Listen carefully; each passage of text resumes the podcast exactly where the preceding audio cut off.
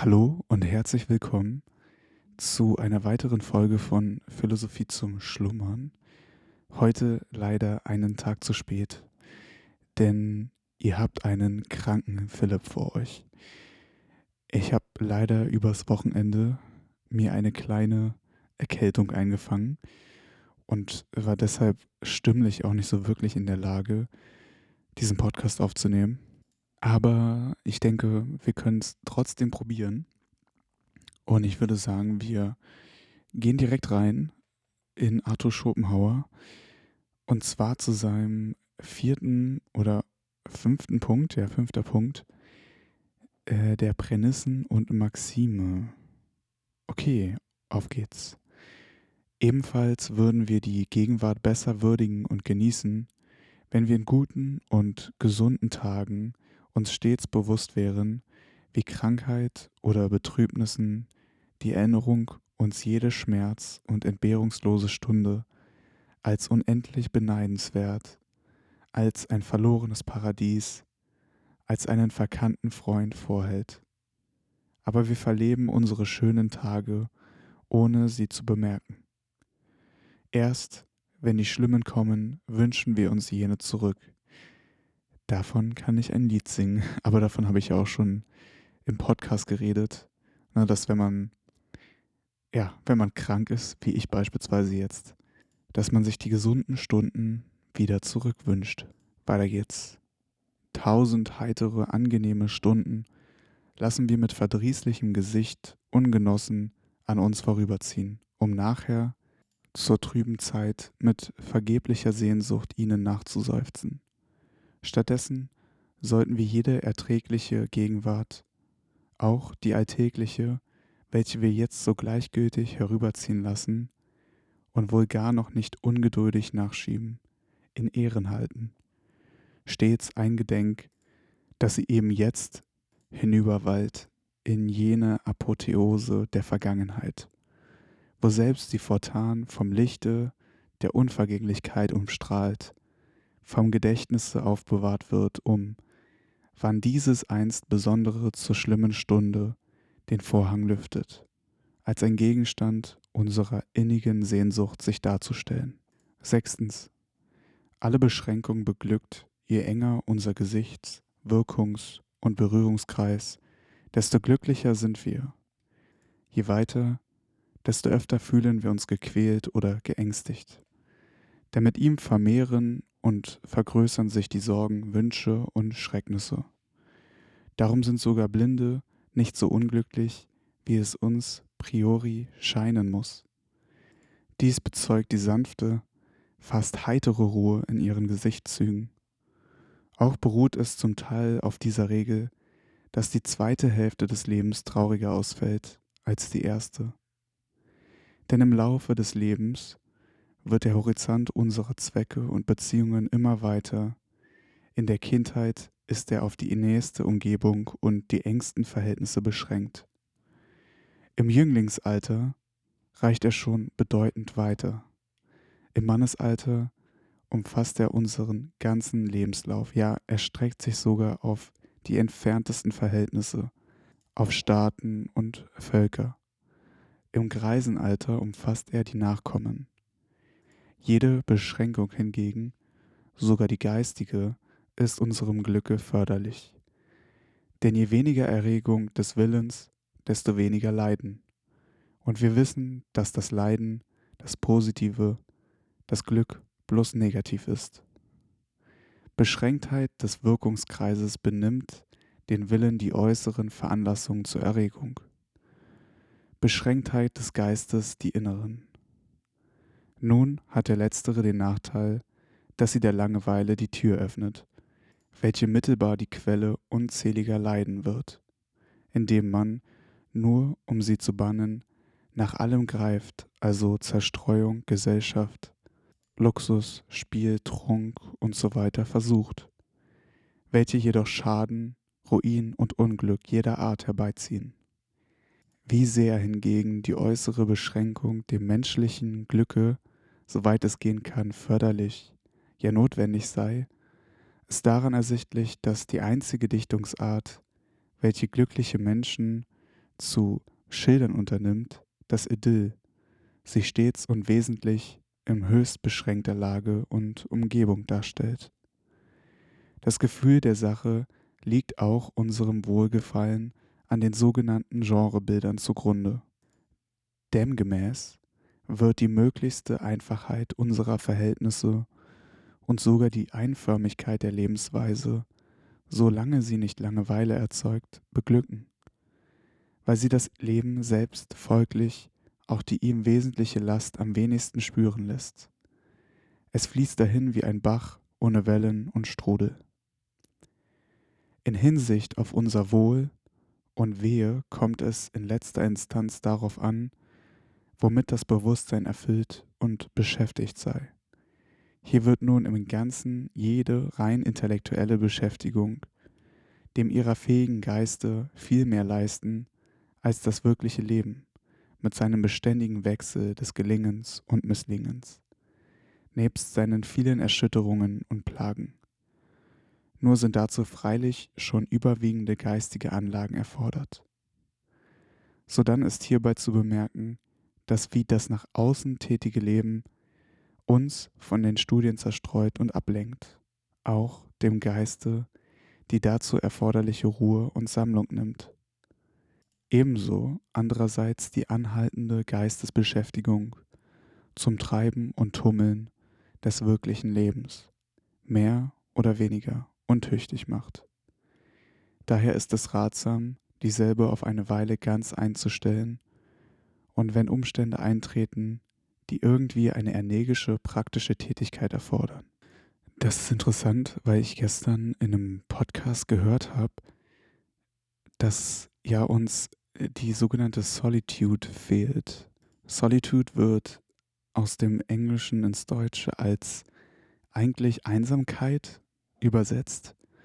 Aber ich glaube, dabei geht es nicht wirklich um Einsamkeit, sondern darum, dass man alleine ist und mit seinen Gedanken alleine ist. Und in dem Podcast ging es darum, dass durch die Welt der Medien, die heutzutage auf uns ununterbrochen einprasselt, wir überhaupt nicht mehr in diesen Geisteszustand kommen, wo wir wirklich alleine mit unseren Gedanken beschäftigt sind. Und ja, die Frage ist, ob das gut für uns als Menschen ist, weil viele große Denker, Dichter, Philosophen eben diese Einsamkeit auch genutzt haben, um ja mit ihren Gedanken fertig zu werden und sich philosophische Grundlagen zu überlegen und so weiter. Und wenn wir jetzt ständig vom Handy abgelenkt sind, vom Medien, ja, wir sagen wir, wir schalten jetzt mal das Handy aus, fünf Minuten später sitzen wir am Bildschirm und gucken Netflix, nur um euch ein Beispiel zu geben, ja, ob dieses Verhalten uns als Gesellschaft weiterführen kann, fraglich auf jeden Fall. Aber die Frage ist auch, wie man hier zurückrudern soll, weil dieses Verhalten, dieses nicht mehr Vorkommen von Langeweile und Solitude eben nicht mehr revidierbar ist, sage ich mal, weil es schon so in uns verankert ist und die Handys ja nicht mit einem Schlag weg sind. Ja, ich denke, das bleibt eine spannende Entwicklung und eine, ja, unserer Aufgaben, der wir uns hingeben können in Zukunft. Aber weiter geht's. Achtens. Um mit vollkommener Besonnenheit zu leben und aus der eigenen Erfahrung alle Belehrung, die sie enthält, herauszuziehen, ist erfordert, dass man oft zurückdenke und was man erlebt, getan, erfahren und dabei empfunden hat, rekapituliere. Auch sein ehemaliges Urteil mit seinen gegenwärtigen, seinem Vorsatze und Streben mit dem Erfolg und der Befriedigung durch denselben vergleiche. Dies ist die Repetition des Privatissimus, welches jedem die Erfahrung liest. Auch lässt die eigene Erfahrung sich ansehen als der Text. Nachdenken und Kenntnisse als der Kommentar dazu. Viel Nachdenken und Kenntnisse bei wenig Erfahrung gleich den Ausgaben deren Seiten zwei Zeilen Text und 40 Zeilen Kommentar darbieten. Viel Erfahrung bei wenig Nachdenken und geringen Kenntnissen gleich den bipotinischen Ausgaben ohne Noten, welche vieles unverstanden lassen. Auch die hier gegebene Anerfehlung zielt auf die Regel des Pythagoras, dass man abends vor dem Einschlafen durchmustern solle, was man den Tag über getan hat.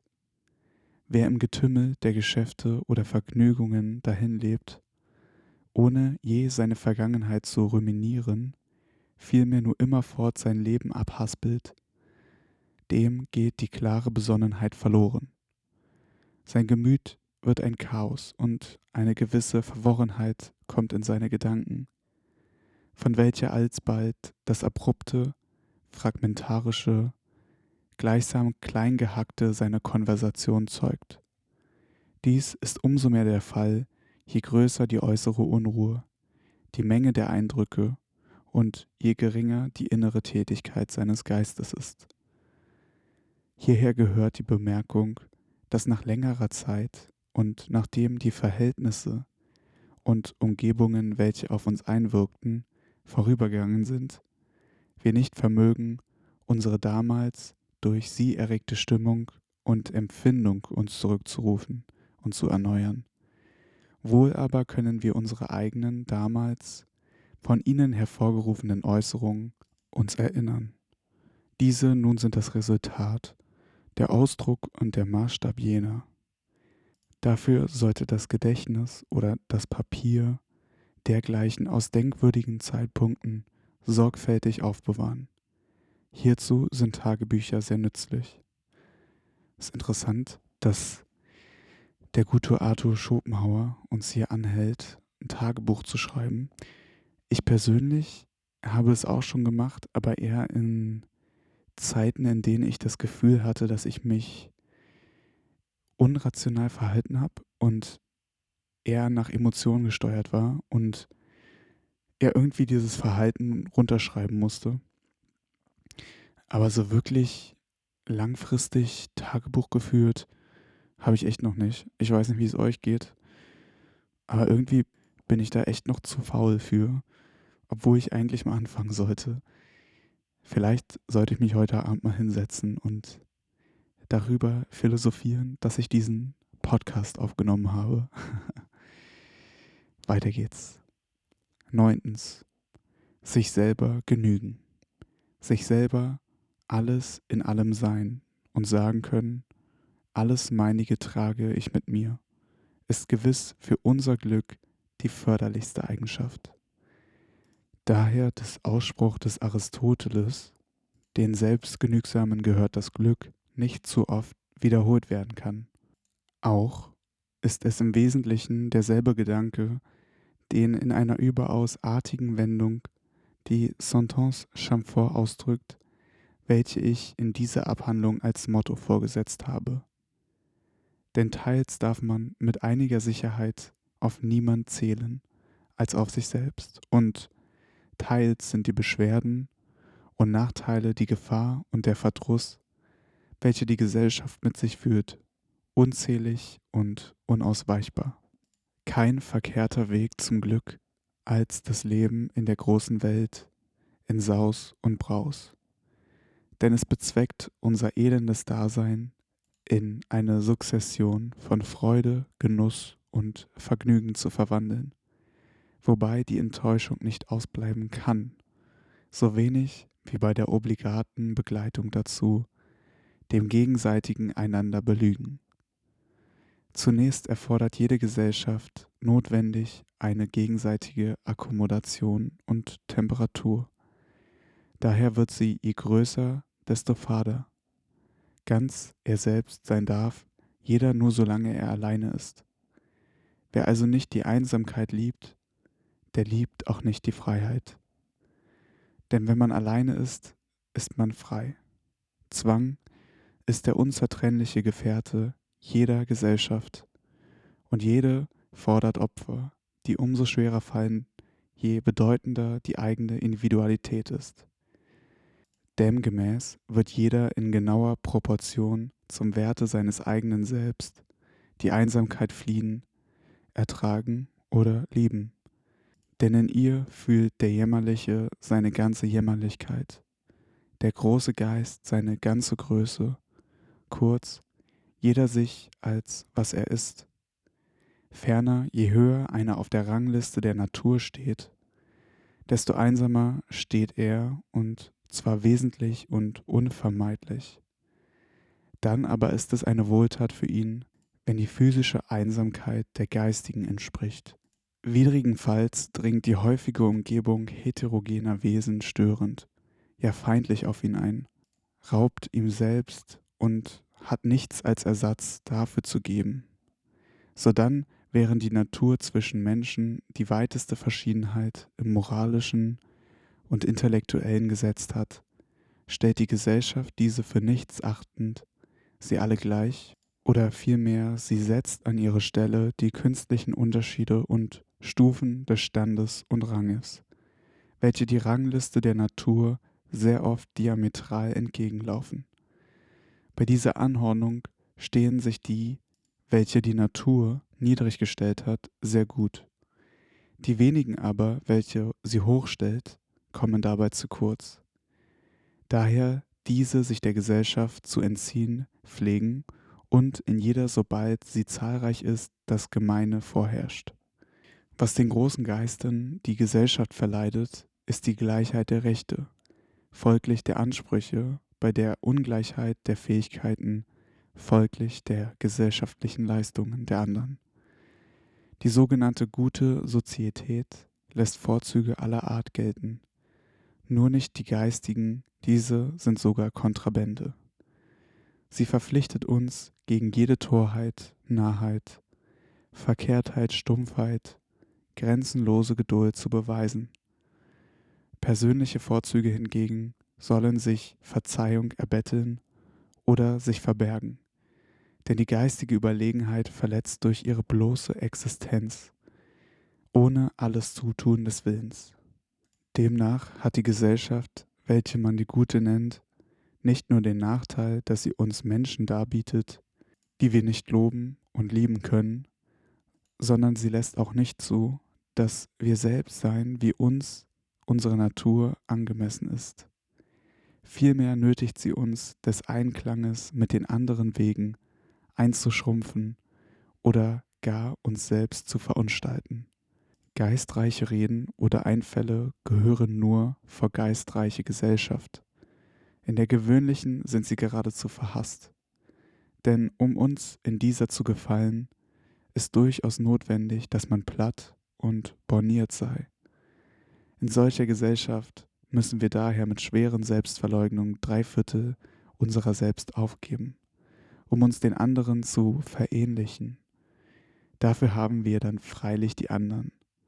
Aber je mehr eigenen Wert einer hat, desto mehr wird er finden, dass hier der Gewinn den Verlust nicht deckt und das Geschäft zu seinem Nachteil ausschlägt. Weil die Leute in der Regel insolvent sind, das heißt in ihrem Umgang nichts haben, das für die Langweiligkeit, die Beschwerden und Unannehmlichkeiten desselben und für die Selbstverleugnung, die er auflegt, schadlos hielte. Demnach ist die allermeiste Gesellschaft so beschaffen, dass wer sie gegen die Einsamkeit vertauscht, einen guten Handel macht. Dazu kommt noch, dass die Gesellschaft um die echte, die geistige Überlegenheit, welche sie nicht verträgt und die auch schwer zu finden ist, zu ersetzen, eine falsche, konventionelle auf willkürlichen Satzungen beruhende und traditionell unter den höheren Ständen sich fortpflanzende, auch wie die Parole veränderlich Überlegenheit beliebig angenommen hat. Diese ist, was der gute Ton genannt wird. Wenn sie jedoch einmal mit der echten in Kollision gerät, zeigt sich ihre Schwäche. Zudem, wo der gute Ton hereintritt, geht der gesunde Verstand hinaus.